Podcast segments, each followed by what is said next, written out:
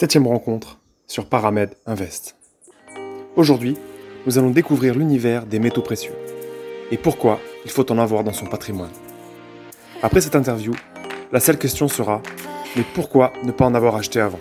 D'ailleurs, grâce à notre invité, Jean-François Faure, pour une inscription sur le site Paramed Invest, recevez son pesant d'or.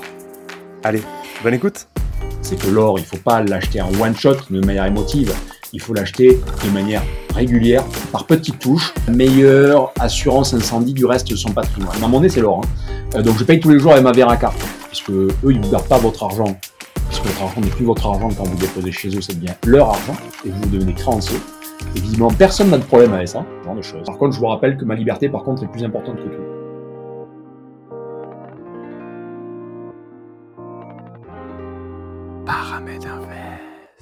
Bonjour euh, Jean-François Faure. Bonsoir. Bonsoir même, euh, exact. Alors je vous ai invité sur euh, ce podcast, sur Paramètres Invest, pour discuter avec vous du sujet qui vous concerne le plus, en tout cas en termes d'entreprise, c'est l'or et les métaux précieux.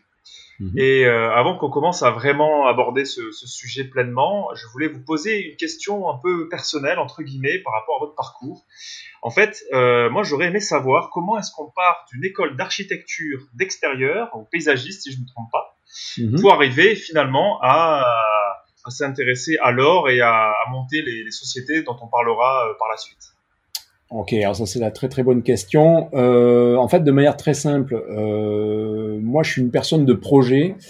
Euh, quand je considère qu'un projet aura du mal à s'accomplir, euh, soit je me donne tous les moyens pour y arriver et, et au final, euh, au moins on pourra dire qu'on a tout tenté, ou alors on passe à autre chose. Et dans mon cas présent, euh, moi j'ai travaillé en fait pendant un an dans une agence d'architecture et dans la région de Bordeaux, j'ai considéré que clairement, c'est malheureusement un métier qui était sinistré et je ne pourrais pas avoir euh, mon propre cabinet euh, avant une vingtaine d'années. Et là, je vous parle euh, là de ce genre de réflexion, c'était en 94-95. Voilà.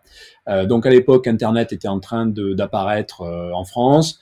là, je me suis dit, il y a quelque chose qui se passe. c'est là qu'il faut investir le terrain. Et donc, j'ai décidé de me lancer à fond en fait dans l'aventure Internet. Et, euh, et donc j'ai lancé euh, à ce moment-là une, une, activité autour du référencement de sites web. Euh, qui a plutôt très très bien marché parce qu'on est très vite devenu euh, leader sur notre marché euh, en France. Et cette activité, je l'ai revendue en 2002. Je me suis mis au vert, j'ai lancé une agence de, de traduction que, que, que, je faisais fonctionner fait à distance, hein, puisque les, les, traducteurs avec lesquels je travaillais étaient un petit peu partout dans le monde. Je gérais un réseau de 2000 traducteurs et moi j'étais un peu comme une forme de, de, de, directeur du casting, quoi. Je leur amenais des, des, des de l'activité, euh, des affaires. Euh, voilà. Et en 2006, j'ai lu un, un livre très intéressant qui s'appelle L'Empire des dettes et qui globalement décrivait par le menu euh, de manière vraiment assez détaillée euh, la crise de 2008. Alors évidemment, à l'époque, on ne savait pas que ça allait être la crise de 2008 puisqu'on était en 2006. Euh, mais en fait, tout, euh, on va dire tous les acteurs étaient là. En fait, voilà. Euh, le casting était là et globalement, on savait comment ça allait se passer. Et une des conclusions, c'est qu'il était important d'acheter de l'or et notamment euh, pas que quand on est un particulier, mais quand on est un professionnel. Et moi, à ce niveau-là, j'ai même pas vraiment raisonné euh, or à mon à mon niveau au sens particulier, mais euh, par rapport à ma société.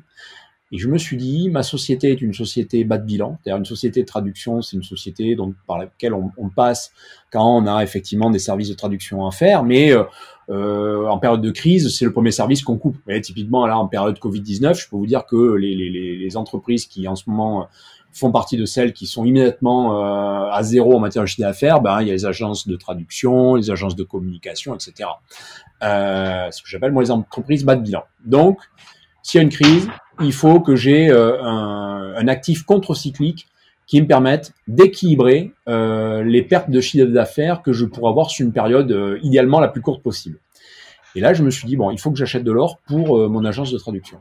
donc, je me suis mis en quête d'achat d'or. et donc là, on était en 2007. fin 2006, début 2007, et je me suis rendu compte qu'en France, c'était quasiment impossible alors c'était possible hein, d'acheter de l'or, mais, mais moi pas du tout comme je l'entendais. C'est-à-dire que il y avait des boutiques qui vous proposent de l'or et qui proposent d'ailleurs toujours moi, je suis désolé, mais ça ne me convenait pas. C'est-à-dire que l'or qu'on achète, on n'est pas sûr de la qualité. Euh, on ne connaît pas le sourcing, euh, qui vous dit que la veille, ça n'était pas issu d'un d'une d'un recel quelconque. Enfin bon, voilà, zéro quoi. Euh, les banques. Alors là, pareil, on avait l'impression que euh, le banquier était obligé de sortir le manuel du petit banquier pour savoir comment nous vendre de l'or. Euh, C'était un petit peu compliqué. Euh, bon, au final, c'est quand même une banque qui a réussi à m'en vendre, mais c'était vraiment la croix à la bannière. Et puis, on peut éventuellement, on pouvait à l'époque déjà acheter de, l'or par le biais de eBay ou de choses un peu dans le style. Mais eBay, vous avez une photo de pièce floue. Quand vous recevez la pièce, elle est floue aussi, vous voyez. Donc, euh la qualité zéro. et encore, j'ai la chance, j'ai quand même reçu les pièces parce que des fois, vous ne recevez pas les produits ou vous recevez des produits. mais c'est un peu comme dans la vérité si je mens. Euh, quand vous les recevez, ils sont dix fois plus petits en fait. Donc euh, voilà, c'est un petit peu ça euh, eBay ou le Bon Coin. Donc il y avait rien de rassurant. Et garder les pièces à la maison, alors ça c'était peut-être ma lubie de l'époque, mais moi je considérais que c'était une grave erreur parce que en période de crise, euh, de l'or à la maison, je suis désolé, hein, mais euh, c'est pas la, meilleure posture pour pouvoir le vendre rapidement. Alors dans ces époques-là, j'étais pas nécessairement en capacité de prouver que c'était euh, une mauvaise idée.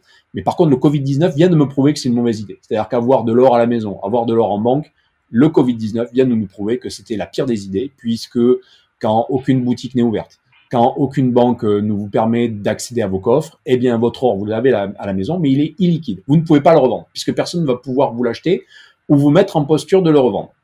Euh, et donc moi j'avais ce genre de, flash euh, sous forme d'idée euh, dans les années 2007-2008. Je me dis il faut créer un système et en fait, je m'étais dit, ce qu'il faudrait, c'est eBay, mais vous ne recevez pas les produits à la maison, vous les gardez dans un stockage quelconque et vous pouvez vous ensuite pouvoir les remettre en vente. Bon, évidemment sur eBay ça n'existait pas et ça n'existe toujours pas.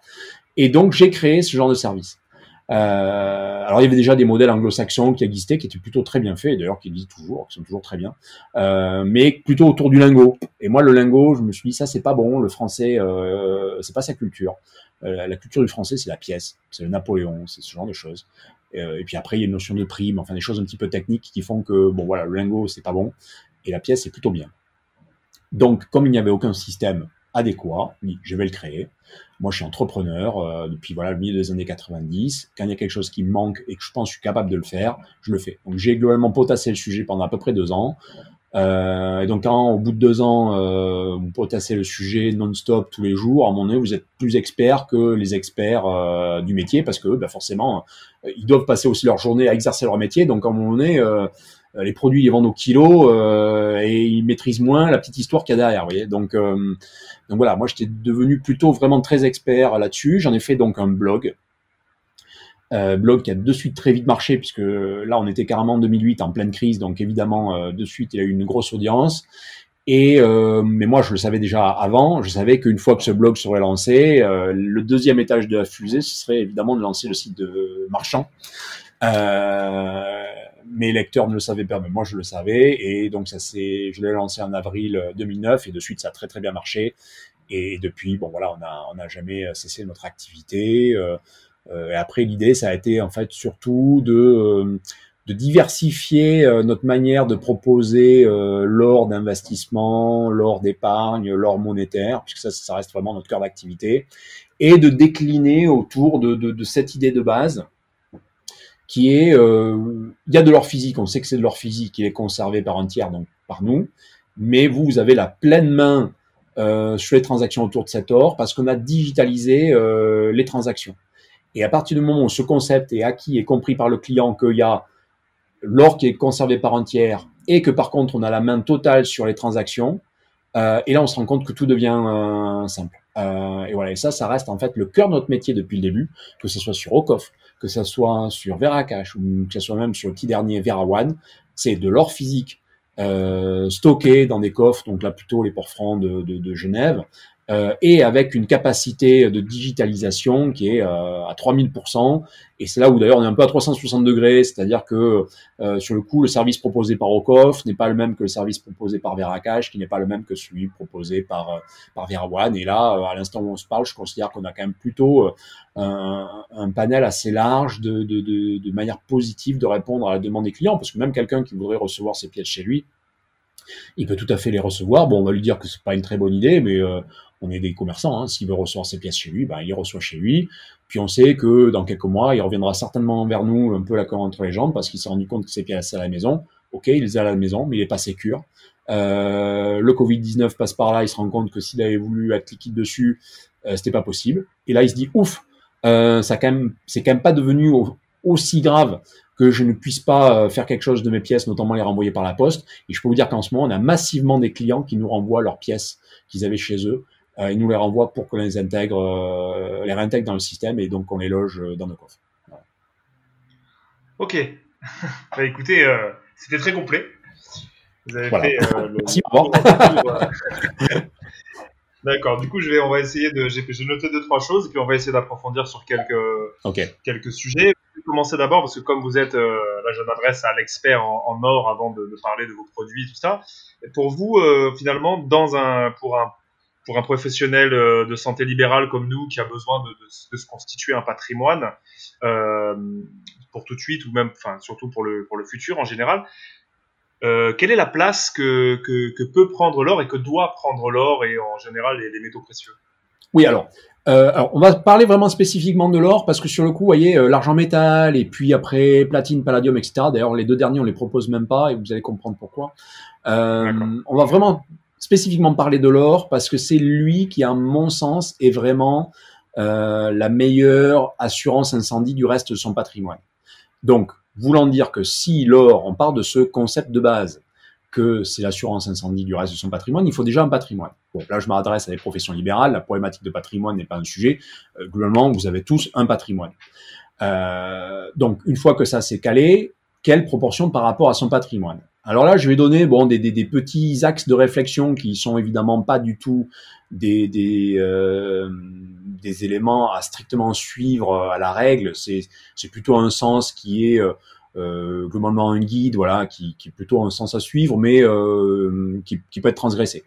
Je pars du principe que si vous avez une épargne qui est plutôt euh, très monobloc, très, en fait, vous avez qu'un seul type de produit d'épargne. Imaginons, comme beaucoup de gens, vous avez votre seule épargne, c'est par exemple un appartement. Voilà. Vous avez euh, bon euh, votre, votre, profession, etc. Vous avez peut-être votre maison, votre propre appartement, et puis vous avez un bien locatif euh, qui est globalement votre seule épargne.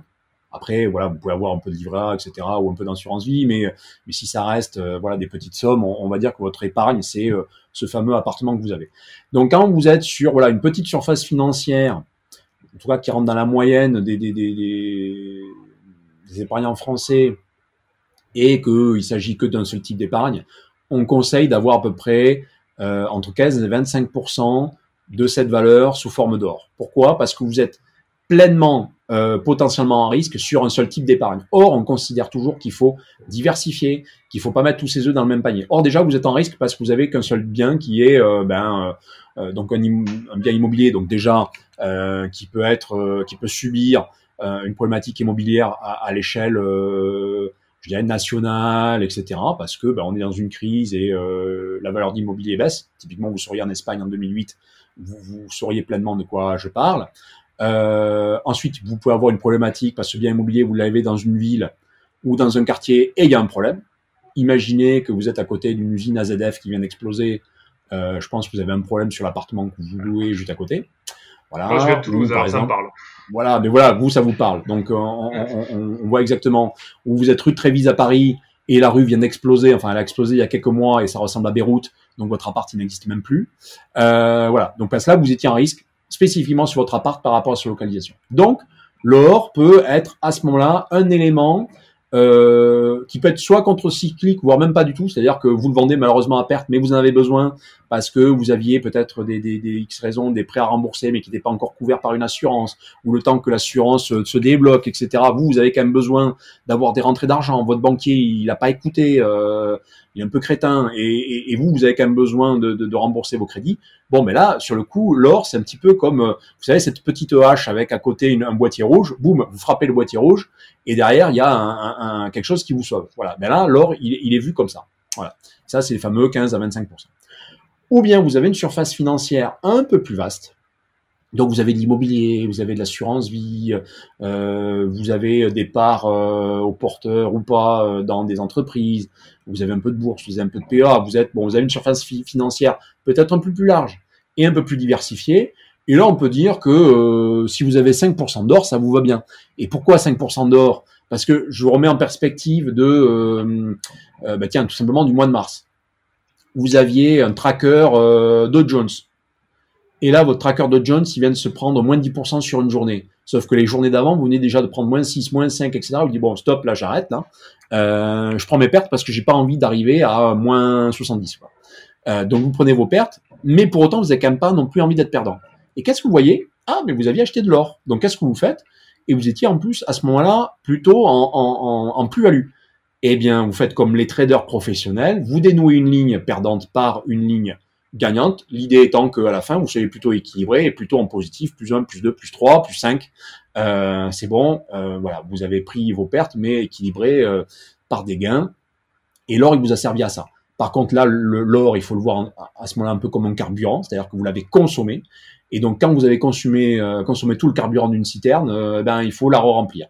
Et donc, une fois que vous avez équilibré vos pertes, etc., ben, vous devez à ce moment-là re-rentrer dans une logique de rachat d'or, petit à petit, pour reconstituer vos réserves et revenir à peu près à ces fameux 5%. Euh, Parce que, au passage, vous venez de le comprendre, la grosse astuce, c'est que l'or, il faut pas l'acheter en one shot de manière émotive, il faut l'acheter de manière régulière, par petites touches. Alors, Soit vous voulez être un peu expert, dans ce cas-là, vous avez des points d'entrée, des points de sortie, enfin surtout des points d'entrée, euh, et vous les repérez comme tels, et là, c'est des moments où vous renforcez peut-être un petit peu plus, ou vous dites, non, je ne suis pas expert, par contre, il y a, y a une, un bon sens qui est plutôt gagnant, euh, c'est d'acheter de manière très régulière, et dans ce cas, vous dites, moi, tous les 5 du mois, j'achète de l'or, voilà, et vous vous y tenez. Et statistiquement, c'est plutôt gagnant, euh, et je vais vous dire pourquoi, et là, je vais remonter très loin, euh, un, c'est plutôt gagnant parce que l'or, depuis 5000 ans, il est plat. Et d'ailleurs, moi, quand on me demande quel est le cours de l'or, bah, moi, je dis, bah, le cours de l'or, il est plat. Puisque un gramme d'aujourd'hui, c'est égal à un gramme d'hier. Et avec ce gramme d'or, aujourd'hui, j'achète à peu près les mêmes choses que hier. Voilà. Euh, donc, pour moi, depuis 5000 ans, le cours de l'or, il est plat. Bon, mais par contre, ça, c'est ma vision à moi, parce que moi, mon monde à moi, euh, la monnaie, c'est un peu l'or. Euh, je peux comprendre que tout le monde ne soit pas d'accord avec ce principe. Mais ceux qui vivent dans l'univers euro, qu'est-ce qu'ils voient? Ils voient que petit à petit, l'euro, comme toute autre monnaie de, de, ce style, hein, petit à petit perd de sa valeur. Et d'ailleurs, euh, le principe, le principe un peu intrinsèque des monnaies euh, cette forme, c'est de revenir toujours à, leur valeur intrinsèque, c'est-à-dire zéro. Euh, c'est comme ça que euh, globalement, on a une valeur, alors remise en francs, hein, mais en 100 ans, qui a perdu à peu près 10 000 fois sa valeur. Hein, c'est-à-dire que on vous offrait 100 francs en en 2000, euh, enfin 1910, 1920, aujourd'hui, euh, ça vaut 15 centimes. Quoi. Et avec 15 centimes, aujourd'hui, vous achetez pas du tout la même chose qu'avec euh, 100 francs d'époque. Puisqu'en 1910, 100 francs de l'époque, c'était euh, 5 Napoléons euh, de 20 francs. Et avec 5, 5 Napoléons de 20 francs, vous faisiez quand même beaucoup de choses. Voilà. Et aujourd'hui, avec ces mêmes 5 Napoléons de 20 francs, vous feriez encore beaucoup de choses. Euh, pas du tout avec 15 centimes euh, d'euros. Donc voilà, c'est un petit peu moi le principe que j'ai en tête. Et donc quand on achète de l'or régulièrement, en fait, sans le savoir, on rentre dans cette logique, qui est une logique moyen terme, long terme, qui est une logique où euh, ben, l'or, je l'utilise que si vraiment j'ai le couteau sous la gorge. C'est-à-dire que si je considère que j'ai une attaque euh, franche et massive sur le reste de mon épargne et qu'il n'est pas question que je subisse cette attaque, eh bien je revends mon or pour équilibrer mes pertes, voire les supplanter ou j'ai la chance de ne pas subir une crise trop grave, et je me dis, bon, de toute façon, mon or, je sais que je le vends qu'une fois, donc si je peux éviter de le vendre, ben, je le vends pas.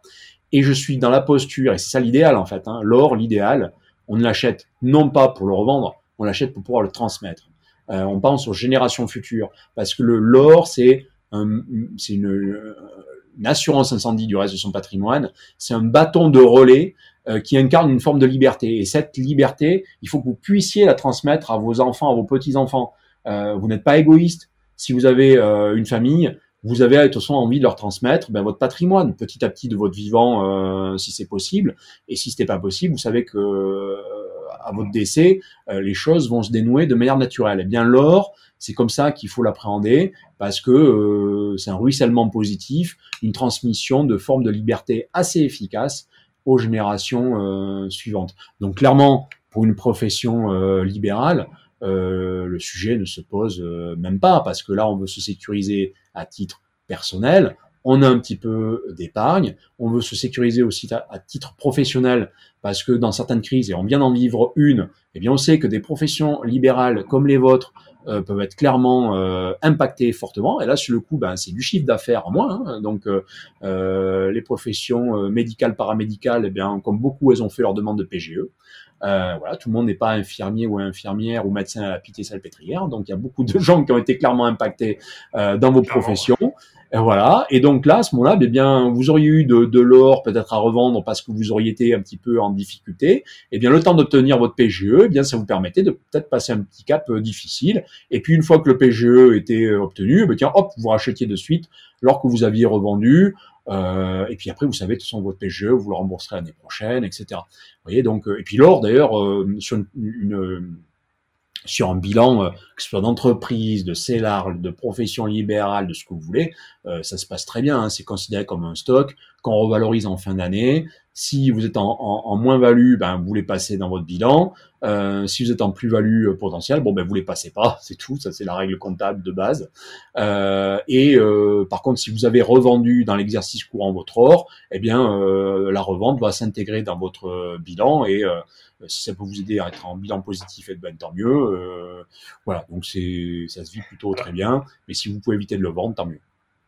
Alors sur ça, c'est alors là vous, vous piquez moi, ma curiosité en fait, parce que clairement euh, là vous parlez en fait de posséder de l'or, mais vraiment en tant que profession libérale, pas en tant que perso, et que donc euh, cet or et serait intégré à notre capital. Je ne sais pas si ça fonctionne avec les professions libérales, ça. Je, je mais sans, problème. Euh, non, non, mais de, de, de sans aucun problème. Euh, sans aucun problème, du moment que vous ne dépassez pas.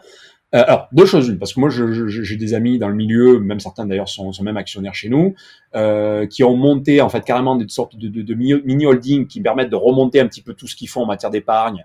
Euh, il y a certains qui font de la location d'œuvres d'art, etc. Enfin, plein de choses qu'on peut qu'on peut faire comme ça. Donc, et sur le coup, le, les statuts sociaux sont clairement indiqués comme étant à disposition pour gérer le patrimoine des entreprises filles en dessous de la holding. Donc ça c'est tout un raisonnement. Et là vous pourriez imaginer d'avoir 100% en or. Hein. Bon, c'est pas du tout ce que je conseille, mais, mais dans l'absolu, euh, ce serait absolument euh, gérable. Mais si vous êtes ben, dans, le, dans le statut le plus classique, euh, voilà, vous avez votre votre activité avec euh, la, la, structure euh, ad hoc qui correspond à votre activité professionnelle. Le temps que vous restez en dessous des 10%, personne ne peut vous embêter parce que euh, légalement, en dessous de 10% de votre chiffre d'affaires, globalement, vous pouvez faire ce que vous voulez, sauf si c'était une activité euh, réglementée, interdite, etc. Mais l'or, la loi française nous le rappelle, est libre d'achat, de vente, de conservation et de transport en France. Voilà. Euh, donc vous pouvez acheter. Ah, je vais, je vais, je vais creuser. Euh, oui, oui, avec, avec grand plaisir. Creusez-le. si vous voulez aller au-delà, vous voyez des 10%, il faut avoir des structures ad hoc. D'accord. Ok. Oh, mais c'est très, euh, très intéressant. donc là, vous avez dit, vous avez parlé de, de beaucoup de choses. Et donc, euh, j'avais, il y a deux, trois, sur deux, trois points, là, je voulais vous poser une question. Alors ça, c'est un, enfin, un, peu technique peut-être, mais c'est-à-dire que j'avais vu qu'il était possible d'acheter de, l'or avec des trackers. Euh, Du coup, vous, votre positionnement par rapport à ça, je veux dire, euh, enfin, or euh, via euh, votre, votre produit ou euh, or en tracker, finalement, quelle est la meilleure chose à votre avis? C'est pas la même chose. C'est pas la même chose, et je suis pas certain que le tracker vous corresponde le mieux. Euh, les trackers, les ETF sont de très très bons produits, qui sont bien pensés, structurés, etc.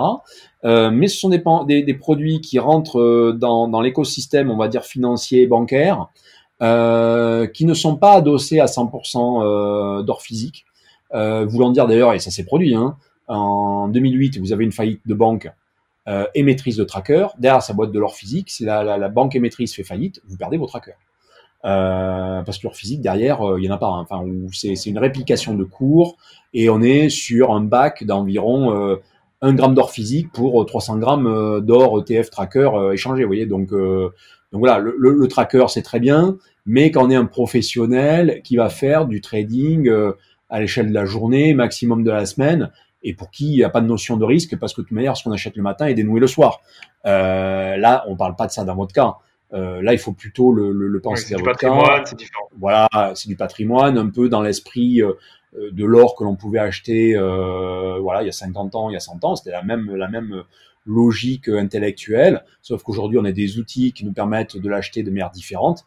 C'est-à-dire qu'aujourd'hui, on peut avoir, euh, bah, tel que nous on le propose, d'autres, hein, on a plein de confrères qui font ça très bien aussi, hein, euh, d'avoir euh, un tiers de confiance qui sécurise l'or physique et qui s'engage à ce que cet or physique existe, parce que sinon, bah, sur le coup, vous avez le droit de lui faire un procès. Hein. Voilà. Et en parallèle, vous d'avoir toute l'attitude pour opérer des transactions à tout instant, d'être maître du prix de revente anti-slash le, marché face à vous, qui vous permet voilà d'avoir le meilleur des deux mondes. Euh, qu'on n'a pas sur de l'or à la maison, parce que là, vous êtes confronté à ceux qui sont en même de vous acheter. Donc, euh, est-ce qu'ils sont en mesure de, vous racheter votre or un instant T ou pas? Vous savez pas. Euh, dans quel prix? Vous savez pas, mais je peux vous dire déjà que ce sera une mauvaise surprise. Et sous quel délai vous avez l'argent à disposition? Là, pareil, vous ne savez pas au préalable. Alors que par des professionnels comme nous, ok, l'or il est conservé par nos soins, mais sur le coup, euh, vous n'avez pas ce genre de problématique intellectuelle avec des gens pour lesquels c'est plus dangereux, qui sont par exemple les banques, puisque eux, ils vous gardent pas votre argent, puisque votre argent n'est plus votre argent quand vous déposez chez eux, ça devient leur argent, et vous devenez créancier. Et visiblement, personne n'a de problème avec ça. euh, et donc, si personne n'a de problème avec quelque chose qui est euh, d'une dangerosité maximale, eh bien, on peut partir du principe que ben, c'est encore moins compliqué à envisager intellectuellement que d'avoir de l'or dans des coffres euh, qui vous appartient, euh, en pleine propriété, euh, à 100%, qui ferait que même si nous on faisait faillite, ben, les choses se passent pas trop mal puisque globalement votre or et votre or, ils rentrent pas dans notre bilan. voilà. donc une fois que ça s'est posé, vous dites que globalement, sur des modèles comme le nôtre, ben vous êtes plutôt serein. Alors après, il faut quand même évidemment quand même un peu euh, analyser le background de, gens comme nous avec lesquels vous travaillez euh, pour vous assurer que ben il y a quand même une antériorité, il n'y a pas de, de, cadavre dans le placard, euh, il y a plutôt une bonne réputation sur Internet, etc., etc. Nous on est très très à la fois droit dans nos bottes et plutôt à l'aise aussi dans nos bottes et nos basques. Euh, ce qui fait que par exemple, on a euh, même aidé à ce qu'il y ait une, associ une association d'utilisateurs qui se monte. Ce qui fait que nous, quand on fait nos audits, euh, il y a des représentants de l'association qui viennent vérifier que tout se passe bien. Nous, on n'a rien à cacher, donc au contraire, nous, ça nous arrange bien que les gens soient là pour attester qu'on fait bien notre boulot. et tous les gens, tous les, les, professionnels comme nous, qui sont dans le même état d'esprit, n'attendent que ça en fait, c'est de pouvoir prouver qu'ils font bien les choses. Moi, j'aimerais par exemple voir une banque euh, ouvrir euh, tous ces registres et ces livres de compte et expliquer ligne par ligne euh, tel ou tel arbitrage. Et là, je pense que ce serait assez drôle. Ouais. Voilà. Oui, ça, ce serait. C'est pas demain, à mon avis, que ça risque d'arriver ce genre de, de, choses. C'est pas demain. Mais on a tous un compte en banque sur lequel on accepte tous les jours de prendre des risques absolus. Voilà, moi le premier. Hein. Ça. Oui, on n'a pas tellement le choix en même temps. Oui, c'est ça aussi. Qu'il y a un peu la loi qui nous bétonne aussi euh, les pieds comme dans du ciment. Euh, euh, qui nous empêche de faire certaines choses telles qu'on pouvait faire dans les années 70 par exemple où il y a encore beaucoup de choses qui pouvaient se faire en dehors de la banque. Et là, je parle pas de faire des choses entre guillemets illégales. Hein. nous d'ailleurs, on est absolument contre ceux qui utiliseraient notre système pour faire du blanchiment, pour faire de l'évasion fiscale, etc. Parce que ça ne passera pas par nous.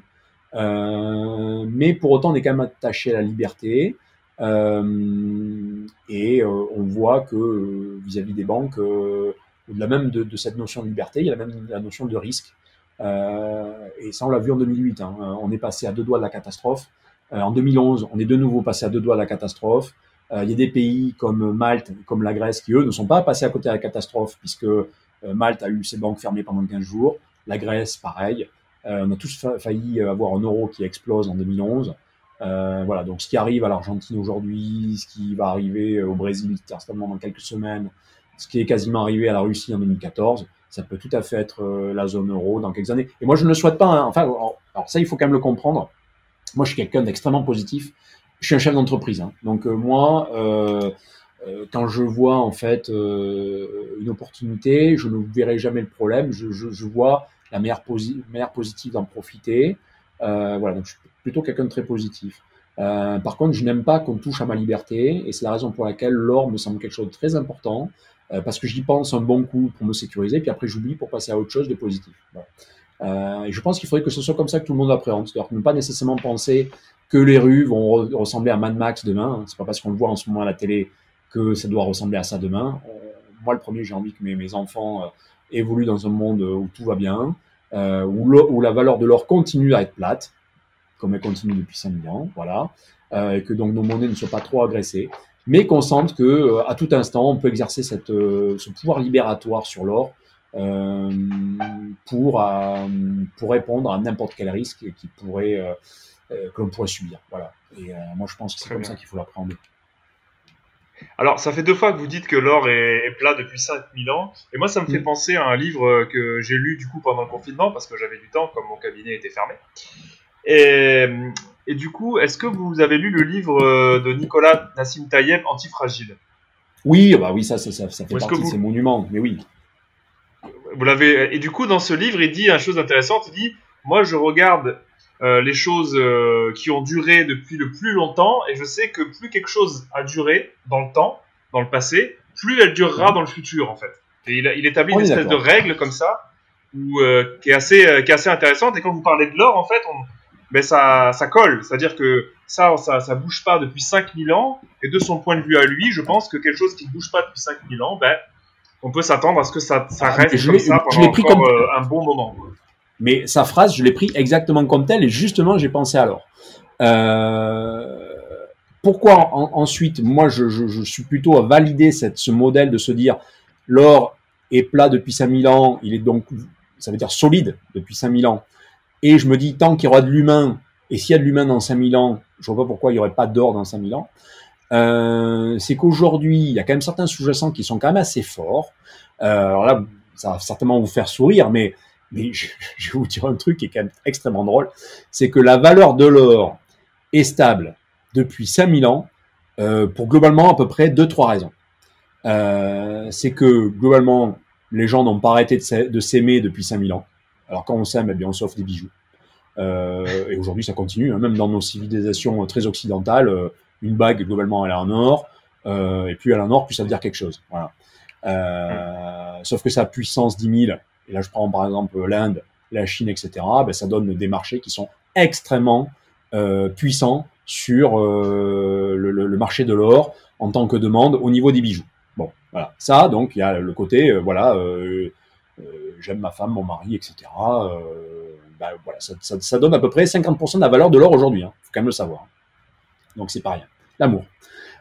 deuxième point, le travail. Parce que, bon, c'est bien gentil, on s'aime, mais il faut quand même bien travailler. Euh, notamment pour euh, extraire l'or de la terre, euh, ou à minima le recycler, mais bon, aujourd'hui on va dire à 50% pour, pour l'extraire de la terre. et donc là, on est sur un, en fait une, un coût du travail d'un personnel entre guillemets peu qualifié, mais qui est capable soit de, de manipuler une pelle, une pioche, un tamis, ou en tout cas une lance à eau, ou une machine-outil un peu simple où il y a deux trois boutons, etc. Donc ça veut dire que euh, l'équilibre du prix de l'or, c'est l'équilibre entre le coût du travail peu qualifié et l'amour que cette personne peut qualifier est capable de transcrire et donc d'acheter pour offrir un cadeau euh, à son conjoint ou sa conjointe. Voilà. Et bien cet équilibre magique des deux, euh, qui n'a pas cessé d'être en équilibre depuis 5000 ans, mais en fait sur le coup avant, se traduit alors de manière absolument idéale dans l'or, et c'est la raison pour laquelle l'or est plat depuis 5000 ans, parce qu'il y a un équilibre parfait entre le travail et l'amour des, euh, humains sur la Terre aujourd'hui. Voilà. Alors ça va vous paraître peut-être un peu simpliste, un peu drôle, etc. Mais c'est la pure réalité, et, je vous invite d'ailleurs à trouver des argumentaires qui, permettraient de démonter ça. Euh, moi, j'en ai toujours pas trouvé. Voilà. Donc après, on peut parler de ce qu'on veut, on peut dire voilà, c'est euh, l'équilibre entre le marché new-yorkais de l'or et Londres, etc., etc. Non, c'est faux. Euh, quand, on revient ça reste, en fait de l'émotionnel, quoi. Ça reste de l'émotionnel, ça reste de l'émotionnel et du travail. Voilà. Euh, effectivement, si on veut résumer ça, euh, c'est de l'émotion et du travail. Parce qu'à un moment donné, il y a quand même du travail de quelqu'un qui a extrait sa tort, ou ensuite il y a le travail d'une vie de quelqu'un qui n'a pas envie de le perdre, et donc il se dit tiens, je peux le sécuriser avec de l'or, et là on empiète sur l'émotionnel, parce qu'on se dit ben moi mon travail, il a une valeur, euh, ok, cette valeur est derrière moi, mais j'ai quand même bossé ma vie. Je ne veux pas perdre le fruit de ce travail. Euh, on ne vit pas comme un oiseau sur une branche. Voilà, on a accumulé des choses. On n'a quand même pas envie que, que ça disparaisse. Ça s'appelle l'épargne. Voilà. Euh, donc là, on va, voilà, on va rentrer dans cette logique. Et puis, cette émotion poussée un petit peu dans l'absolu, c'est se dire, ben voilà, cet or, je, je considère qu'il a une valeur. Pour preuve, je suis capable de l'acheter pour équilibrer en fait ce, ce, cette valeur travail que j'ai pu euh, acquérir au, au, cours de ma vie? Eh bien, moi, quand j'aime quelqu'un, ben, je suis capable de lui donner euh, cette valeur travail. Voilà, pour moi, ça a de l'importance, cette valeur travail. Elle se représente sous cette forme d'or. Euh, eh bien, moi, je peux l'offrir à quelqu'un que j'aime. Voilà. Et alors évidemment, ça, ça va être une démarche intellectuelle qui, qui, qui, qui n'est pas nécessairement en premier degré, hein, qui va être de l'ordre de l'inconscient. Mais en fait, quelque part, c'est ça. Alors, euh, il y en a qui vont vous dire, ben voilà, j'offre une bague parce qu'elle vaut 2000 euh, euros et donc quelque part, euh, voilà, j'offre une valeur. Mais oui, mais cette valeur, initialement, c'est du travail. Aujourd'hui, euh, dans nos civilisations, on n'est pas dans un modèle de revenu universel. donc derrière, c'est pas le président Hollande qui a distribué de la monnaie hélicoptère à tout le monde, quelles que soient ses études, etc. on n'est pas dans ce genre de monde, ça n'existe pas. donc aujourd'hui, c'est la valeur travail. ok. Et moi, je suis pas du tout euh, travail famille patrie, hein, c'est pas du tout mon truc. Hein, mais euh, mais sur l'or, en tout cas, voilà, c'est cette résonance, euh, comme vous le dites vraiment très bien, entre travail et émotion. Ok. On va aller un peu plus du coup vers vos parce que l'heure tourne et euh, c'est très intéressant. Mais je voulais qu'on parle aussi effectivement de, de, du fonctionnement en fait de vos de vos trois sites. On va commencer par le plus ancien en fait. Juste rapidement en fait, bon, au coffre euh, en fin de compte, ça, ça permet aux gens euh, d'acheter de, l'or que vous allez ensuite garder en fait dans un coffre euh, à leur place. ensuite ou déjà en fait. C'est-à-dire que donc coffre.com, plateforme d'achat et vente de métaux précieux, plutôt entre particuliers ou professionnels qui décident eux-mêmes de sécuriser de la trésor. Avec garde en coffre de haute sécurité et avec un sourcing essentiellement auprès du marché professionnel. Voulant dire que sur Ocoff, par exemple, toutes les pièces qui rentrent, qui sont achetées, euh, n'ont pas été euh, achetées à des particuliers ou ne viennent pas de particuliers, elles sont uniquement achetées à des professionnels. Pour nous, c'est extrêmement important parce que ça nous permet de valider le sourcing, la qualité des produits. Et ça, une fois que c'est rentré dans notre système, ça y reste ad vitam aeternam. C'est-à-dire que moi, ça me fait marrer, par exemple, de, de voir encore les fiches de certaines pièces que j'ai rentrées quand le système était encore en bêta test en 2008. Et elles sont toujours là, elles sont toujours dans les coffres. Je sais exactement dans quel coffre, quel, album elles se trouvent. Et voilà, elles ont euh, eu euh, des dizaines de transactions d'achat de vente. Elles ont eu peut-être 20 euh, propriétaires depuis 2000, enfin sur le coup depuis avril 2009, puisque passé la bêta, ça a été lancé en 2009. Et donc voilà, ça c'est le principe de coffre, c'est-à-dire que chaque produit est individualisé. Chaque produit a une photo, un numéro, etc. Donc d'ailleurs, si quelqu'un venait retirer ses produits au port franc de Genève, ou si dans le cas de la garde que l'on a en France, il décide de les recevoir par la poste chez lui parce qu'il va absolument les avoir chez lui, euh, eh bien, il va pouvoir constater que les produits qu'il a reçus euh, ou qu'il a récupérés sont effectivement ceux dont il avait la photo euh, sur son titre de propriété. Voilà. Donc ça, c'est au coffre. C'est un peu comme une forme de marketplace, même si c'est pas vraiment ça, mais on va dire que ça ressemble plutôt à une forme de marketplace. Vous avez des acheteurs, vous avez des vendeurs. On fait des consensus autour d'un prix d'achat et de vente. Euh, qui se fait de manière naturelle, ben, c'est tout simplement euh, quelqu'un qui vous a acheté euh, une pièce que vous vendiez à un tel prix, c'est visiblement c'était un bon prix pour qu'elle vous l'achète. Ça s'appelle l'offre et la demande.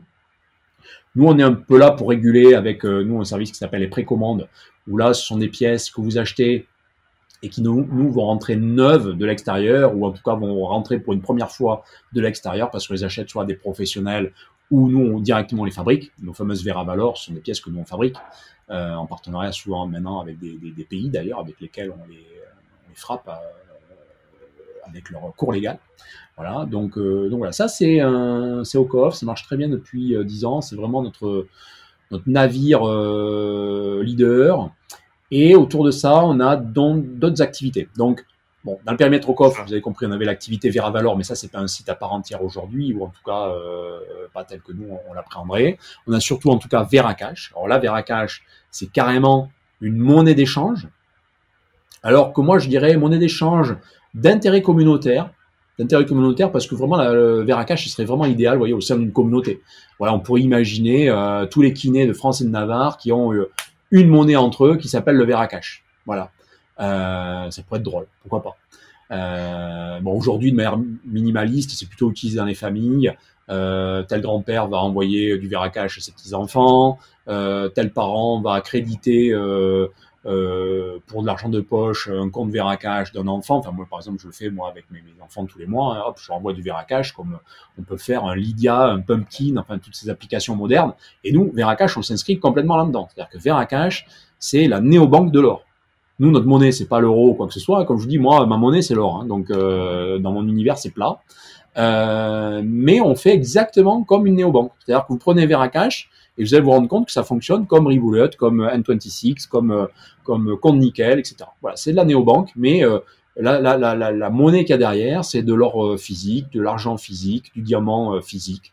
Euh, voilà, d'ailleurs, même sur l'or, vous avez même le choix de deux types d'or. Vous pouvez choisir entre l'or lingot, l'or pièce. Alors, ils s'achètent pas au même prix, mais d'un autre côté, ils se revendent pas non plus au même prix. Euh, ils se disent pas de la même manière. Donc voilà, ça c'est euh, c'est cash. Et le petit dernier. Alors, juste un instant, parce que c'est euh, parce que sur Veracash, en fait, pour euh, excusez-moi de, de, vous couper, mais euh, le, le, fonctionnement de coffre, c'est assez limpide. Vous achetez des pièces, elles sont dans un coffre, ça s'échange. Euh, bon, ça c'est facile. Mais par rapport à Veracash, en fait, comment ça fonctionne vraiment? Alors, on achète de, des pièces sur au coffre, on va mettre sur son compte Veracash Comme au coffre, mais en simplifié. C'est-à-dire que nous, toute la complexité qu'on peut voir sur au coffre, et nous, c'est vrai que nous, les clients sur au coffre, des fois, sont des fois un poil expert parce que ça peut être une, manière d'aborder les choses qui peut être un peu abrupte, un peu un peu âpre. Euh, et, nous, on a conscience de cette complexité et, on ne sait pas trop euh, rendre les choses simples côté coffre sans rendre simpliste. Et si c'est simpliste, euh, ben, sur le coup, on comprend rien. Euh, donc, on se dit, ok, si on veut faire quelque chose de simple sans que ça soit simpliste, euh, il faut repenser complètement le modèle. Et donc, c'est ce qu'on a fait sur Veracash, mais il y a quand même des fondamentaux. Le fondamental, c'est quoi? C'est que l'or physique, l'argent physique, les diamants physiques, ils sont évidemment dans nos fameuses chambres fortes au Port-Franc de Genève. Et donc, quand, pour, euh, imaginons Veracash, on détient 2 tonnes d'or physique pour eux, il est évident que dans nos coffres, on a bien 2 tonnes d'or physique. Sauf que, au lieu euh, d'être détenteur, évidemment, de la pièce Tartampion qui pèse 5 grammes 80 d'or pur, etc., et ça, c'est non modélisable dans, dans c'est impossible, euh, d'utiliser par exemple un, wallet de paiement ou une, carte de paiement, comme c'est le cas, puisqu'il y a une carte de paiement adossée euh, à un compte de Veracash. Vous avez aussi un wallet qui ressemble un peu au wallet de, de, Revolut ou de, PayPal. Euh, ça, c'est impossible à, gérer avec avec, des pièces entières. C'est-à-dire que quand vous payez, un, vous êtes dans un restaurant et vous payez un repas avec votre carte Veracash, euh, on ne peut pas vous retirer une pièce entière. Donc, vous êtes nécessairement sur euh, du, euh, du, fractionnaire de, de, de produits entiers. C'est-à-dire que, et c'est là où nous on le gère en fait, on a en fait sur Veracash, et ça on le fait depuis 2012, on a tokenisé. Alors c'est un mot qui est très à la mode, mais bon, on le faisait avant ouais. même que les gens connaissent le mot. on a tokenisé les produits physiques sous-jacents. Donc imaginez euh, que la contrepartie euh, Veracash, imaginez, voilà, euh, des empilements de pièces, des empilements de lingots, etc. Ça, c'est la contrepartie Veracash. Et ce poids de pièces, ce poids de lingots, il a été fractionné en huit chiffres après la virgule. Et ça, c'est complètement transparent. Hein. Personne ne le voit, nous on le sait, mais euh, c'est transparent. Et ces huit chiffres après la virgule, c'est notre unité de base en grammes, hein, qui est l'unité minimale de chacune des matières sous-jacentes, donc que ce soit l'argent, l'or et le diamant. Et c'est ça qui est négocié, euh, et ça de manière complètement transparente. C'est-à-dire que quand vous allez utiliser votre Veracarte pour payer un restaurant que vous avez pris avec des amis, eh bien à ce moment-là, vous nous revendez euh, ce même poids, enfin ramené donc en poids en or, vous nous le vendez de manière automatique, ça se fait de manière automatique. Et nous, on vous rachète, voilà, avec une granulosité de 8 chiffres après la virgule. C'est complètement transparent. Mais ocoff.com, euh, mais abouti dans, une logique très puriste, très euh, simplifiée à l'extrême, mais dont les fondamentaux initiaux sont les mêmes. Et, sur le coup, sur le petit nouveau Vera One, c'est exactement le même modèle que Veracash, sauf que là, on oublie l'euro, on oublie les banques. Et d'ailleurs, sur l'activité Vera One, il n'y a pas de banque. On n'a même pas eu besoin d'en ouvrir, d'ouvrir un compte dans une banque. Et on n'utilise même pas de banque, on n'a pas besoin. Euh, sur Vera One, c'est exactement le même modèle, donc toujours ce fameux 8 chiffres après la virgule, euh, toujours une notion de token, toujours une notion de contrepartie physique à 100%, mais là on est sur du lingo strict parce qu'on est plutôt sur une clientèle euh, internationale et la notion de pièce, ils comprennent pas, donc euh, on ne veut pas les, les, leur faire mal à la tête. Hein. Euh, et là, l'intérêt de Vera One, c'est que donc vous ne pouvez acheter qu'en crypto, donc aujourd'hui Bitcoin et Ether. Quand vous revendez, pareil, vous revendez, vous sortez en Bitcoin ou en Ether, donc vous êtes dans l'univers crypto. mais l'avantage d'être dans l'univers crypto, c'est que toutes les transactions sont publiques, elles sont dans la blockchain. C'est-à-dire que vous, ouvrez un, vous ouvrez un compte. Vous aviez déjà quelques cryptos, puis vous dites, bon voilà, c'est peut-être le moment de me délester de mes Ethers, de mes Bitcoins, puis ça me ferait plaisir d'acheter de l'or avec. Hop, vous allez sur notre plateforme, vous créez votre compte, euh, donc voilà, euh, login, mot de passe, euh, vous remplissez ce qu'on appelle le KYC, donc voilà les fiches de, renseignements pour qu'on vous connaisse, mais bon, ça va pas chercher très très loin, ça reste relativement simple. Vous achetez vos Vera One avec vos Bitcoins ou vos Ethers, et là, voilà, vos Vera One en moins d'une heure sont crédités euh, sur votre compte. Et là, la magie de la blockchain fait que cette transaction, elle va apparaître publiquement. Alors évidemment, publiquement, on va pas voir votre nom, on ne sait pas que c'est vous qui l'avez acheté.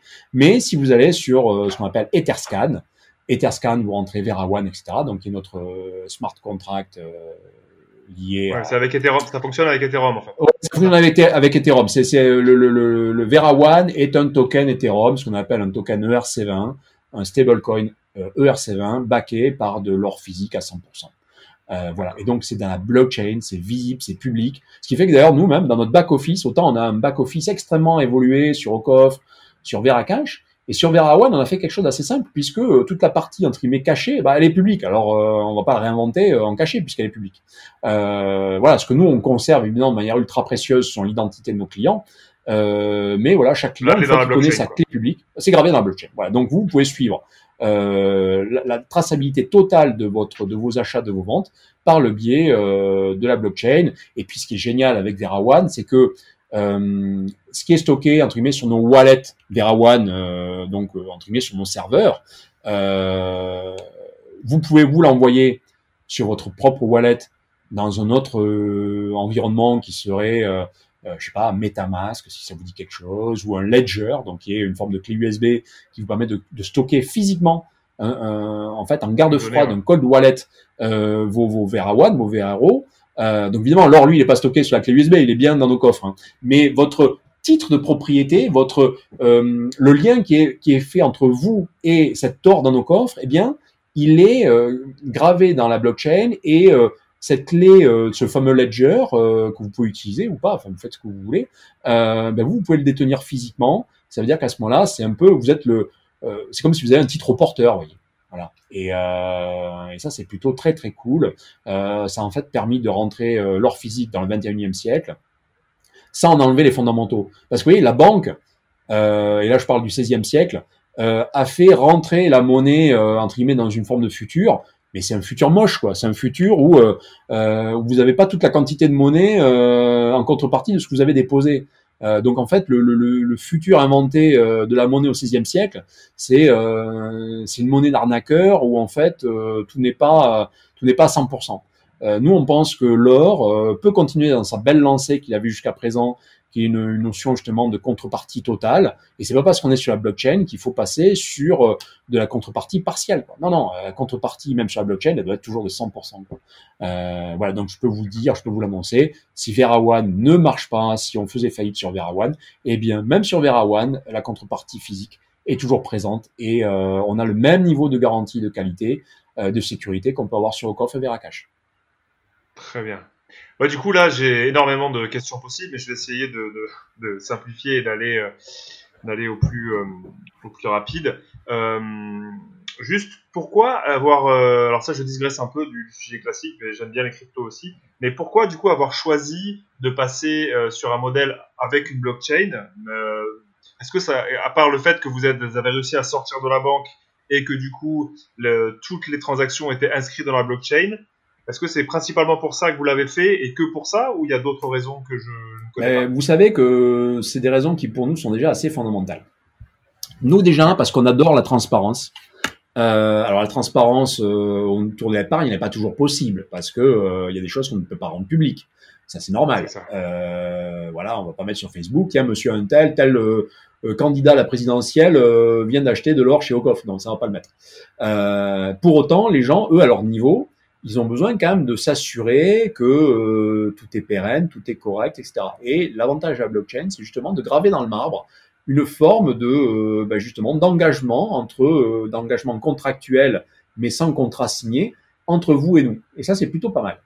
Euh, donc la blockchain, déjà de base, c'est fondamental. Nous, c'est euh, la blockchain, c'est euh, pour nous euh, un travail sur lequel on, on, planche depuis des années, parce que déjà en 2016, on avait fait un POC sur une blockchain qui nous permettait de générer un registre police opposable aux, douaniers. D'ailleurs, l'aboutissement de ce projet va arriver là dans le courant de l'été. Vous voyez, il nous a fallu quatre ans pour arriver à quelque chose de correct.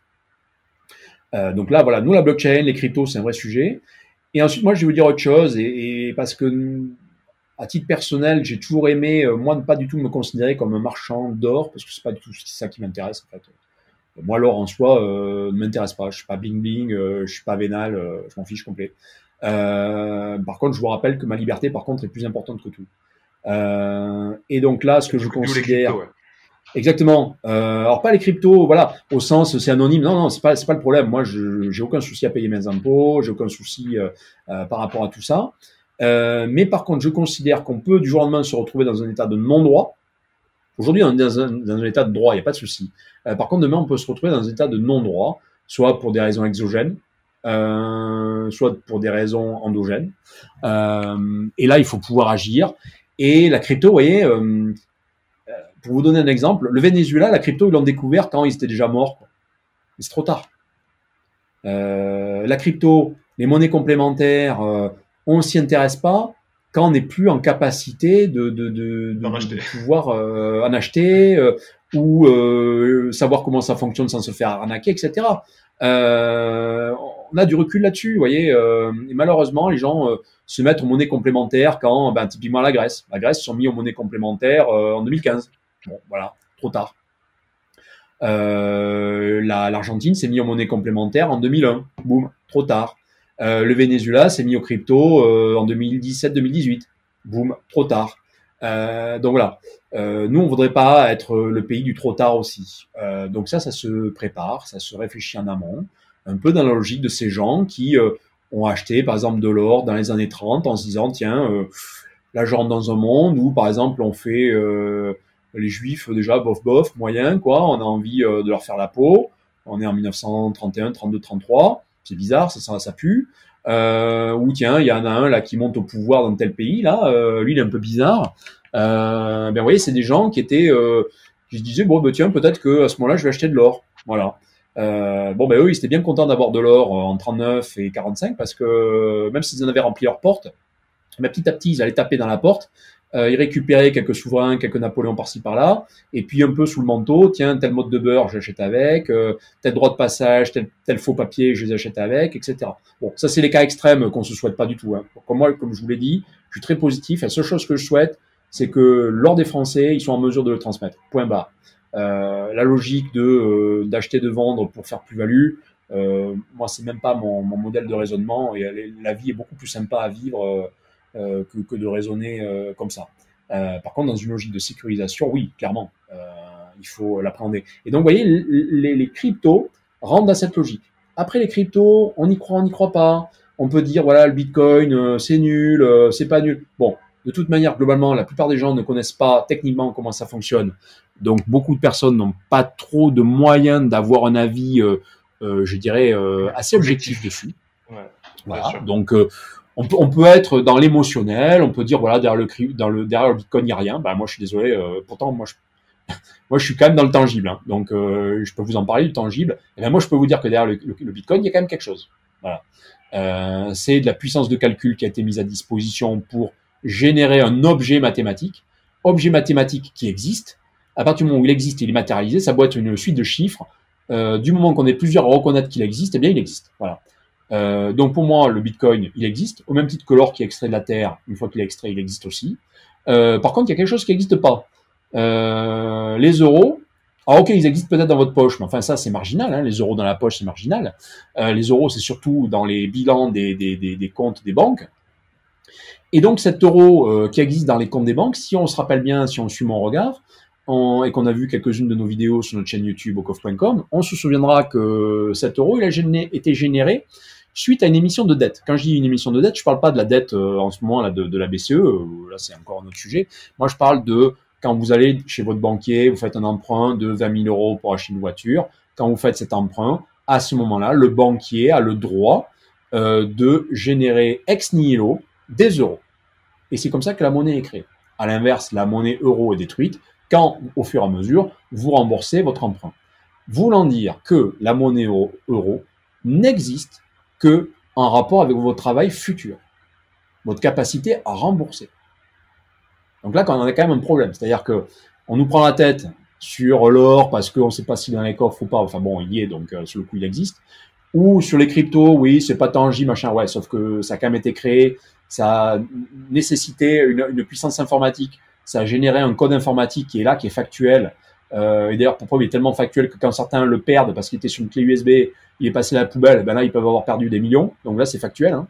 Euh, par contre, non, euh, les euros, pour moi, ne sont pas tangibles puisqu'ils correspondent à un travail futur. Et aujourd'hui, en, contexte Covid, ce travail, on n'est même pas certain de pouvoir l'accomplir. C'est la raison pour laquelle aujourd'hui, on rentre peut-être dans une logique d'émission de monnaie qui devient folle, euh, parce que tout simplement, on est sur un système qui est en train de se dérégler, euh, parce qu'on a une désadéquation entre cette émission monétaire et ce travail qui va peut-être ne plus pouvoir être accompli pour euh, boucler le circuit, le, le, cercle de valeur de la monnaie euh, fiat, euro, dollar, etc. Et, et moi, je ne prends pas du tout le retour au franc. Hein. C'est pas du tout euh, ma, ma, vision. Hein.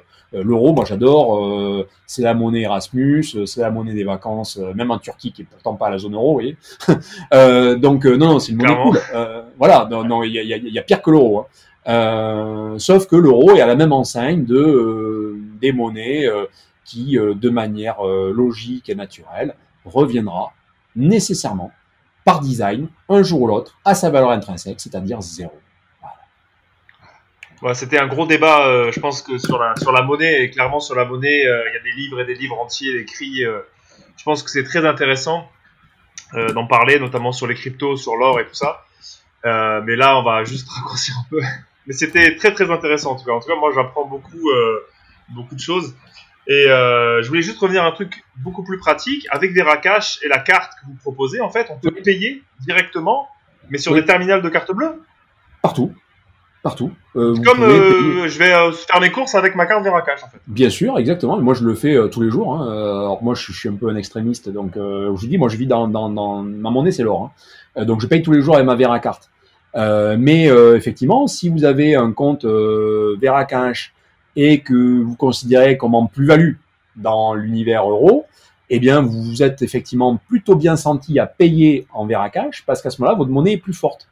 Parce qu'à ce moment-là, c'est un peu comme si vous payez, par exemple, en dollars à un moment où le dollar est plus fort que euh, les jours antérieurs où vous l'aviez acquis. Vous voyez le, le, le raisonnement, en fait? Euh, Et donc, vous voyez, le, j'exclus mon cas qui est, un cas extrême, mais quelqu'un qui euh, voilà fait des arbitrages un peu un peu mentaux euh, euh, par rapport à l'usage de la monnaie, eh bien si j'étais lui, j'achète en permanence de l'or pour alimenter mon compte Veracash. Et par contre j'utilise mon compte Veracash donc je le décaisse quand je me considère en plus-value. Parce qu'à ce moment-là j'utilise une monnaie forte.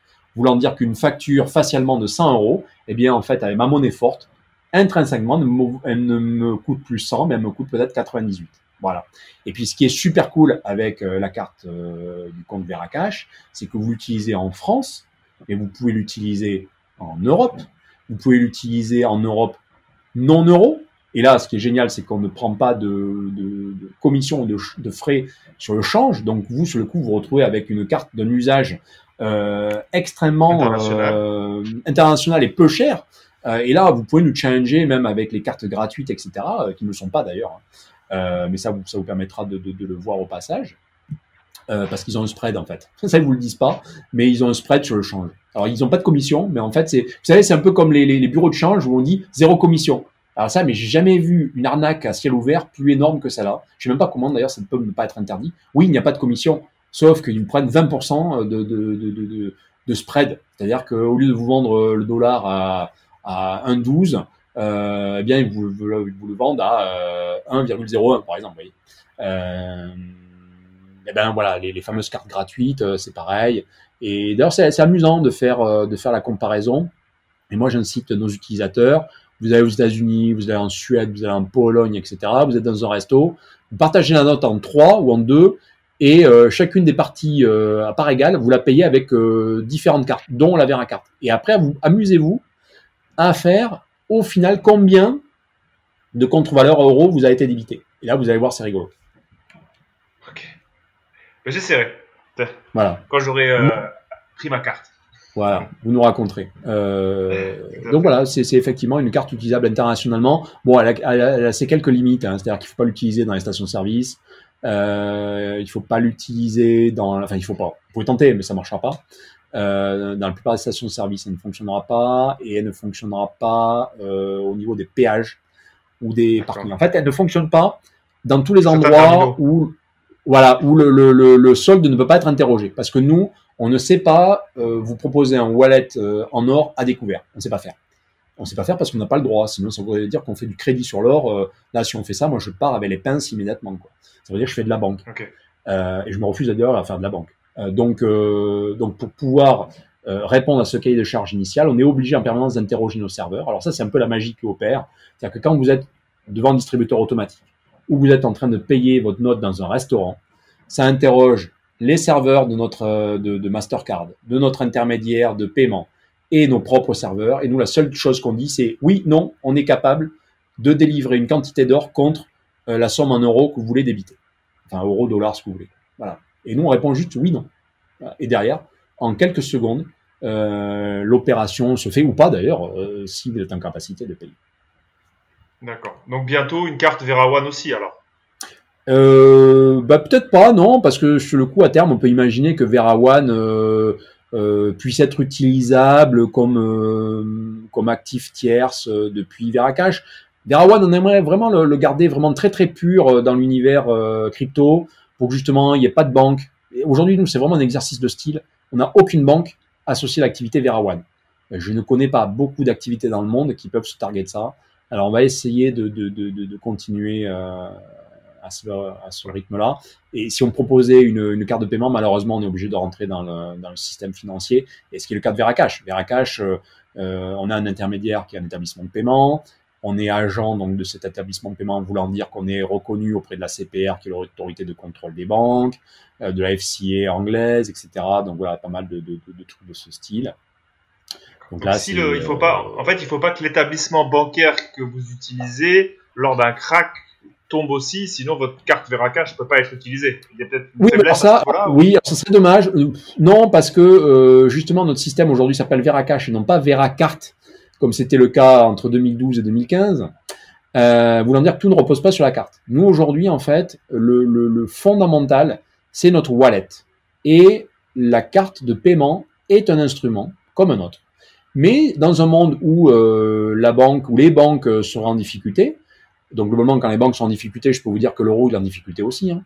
Euh, ça veut dire que si l'euro est en difficulté, vous n'avez plus envie de payer en euros. Alors à ce moment-là, que devient votre monnaie? Ben, Ce sont euh, les verres à cash qui deviennent votre monnaie. Et là, avec le wallet que vous avez, à ce moment-là, vous n'envoyez plus des euros à une tierce personne, vous lui envoyez du verre à cash. C'est-à-dire que moi, à l'instant où on se parle, euh, je peux vous envoyer directement sur votre adresse email 5 verres à cash. Donc 5 verres à cash, c'est la contre-valeur sous forme de 5 euros de X grammes qui correspondrait à ça. Voilà. Euh, et bien voilà, vous, vous recevez de suite, en fait, le titre de propriété de ces 5 verres à cash. Et on, donc là, on vient de faire un, un échange monétaire alors qu'on n'a pas du tout utilisé des euros.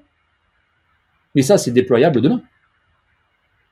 Vous voyez, les, les Grecs, okay. par exemple, en 2015, ils auraient été, je sais pas, pour X raison, tous à posséder euh, un compte Veracash, ils n'avaient pas besoin de créer des monnaies complémentaires et l'euro, ils arrêtaient de suite, ils n'en avaient plus besoin. Ils passaient directement à l'usage euh, de leur compte Veracash. Ils n'avaient pas besoin des, cartes de paiement, etc. Parce que euh, avec Veracash, vous pouvez envoyer de la valeur à un particulier, vous pouvez en envoyer à un professionnel. Euh, on pourrait tout à fait imaginer que vous arrivez à convaincre une boutique d'accepter du Veracash. Le, elle, peut elle peut le passer en comptabilité. Du moment que dans sa comptabilité, elle vous a facturé dans sa monnaie nationale et qu'elle a répercuté euh, les taxes, les, TVA, les charges, etc., et que donc elle a, accompli euh, sa mission, euh, que vous, vous la payez en contre-valeur vers un cash, l'État, il s'en fiche, quoi, complètement. comptablement, ça se passe très okay. bien d'ailleurs. Ok, bon, je pense qu'on a dépassé une heure là, donc on va, on va s'arrêter là. Et euh, c'est déjà beaucoup. Pas je pense problème. que les gens euh, courageusement iront jusqu'au bout de cet épisode. Euh, mais c'est très Ah ouais, intéressant en tout cas. Et je, Ceux qui écoutaient jusqu'au bout, euh, ils ont eu, ils ont eu pas mal d'infos euh, qui leur donnent pas mal de clés intéressantes. Donc euh, c'est la récompense. Tout à fait. Tout à fait. En tout cas, euh, Jean-François, je vous remercie. C'était euh, vraiment un plaisir de vous recevoir. Euh, J'espère que euh, vous avez passé également un, un bon moment. Oui, Et, oui, c'était euh, vraiment très agréable d'échanger ça avec vous et, euh, et vraiment, je suis à disposition de votre communauté. Euh, N'hésitez pas à me challenger si vous avez euh, une page, euh, imaginons euh, Facebook, Ouais, YouTube, s'il y a des questions ou qui remontent, euh, page de podcast. Oui, voilà. pas s'il y a des questions qui remontent sur les quelques techniciens de la communauté euh, qui, euh, euh, on va dire, voilà, ont des arguments à vous présenter. Je vous les ferai remonter, comme ça vous pourrez répondre euh, directement. Ok? Avec grand plaisir. Avec grand plaisir. Mais je vous remercie. Euh, je vous souhaite une, Merci à vous. euh, une bonne soirée. Et puis, Bonne soirée. euh, à bientôt. Voilà. À très bientôt. Merci. Au revoir. Merci d'avoir écouté cet épisode jusqu'au bout. N'hésitez pas à commenter, à laisser 5 étoiles et même à le partager. Mais surtout, si vraiment ça vous a plu, n'hésitez pas à vous abonner ou à nous rejoindre sur paramèdinvest.com pour avoir toutes les news, les infos et tout le reste. À bientôt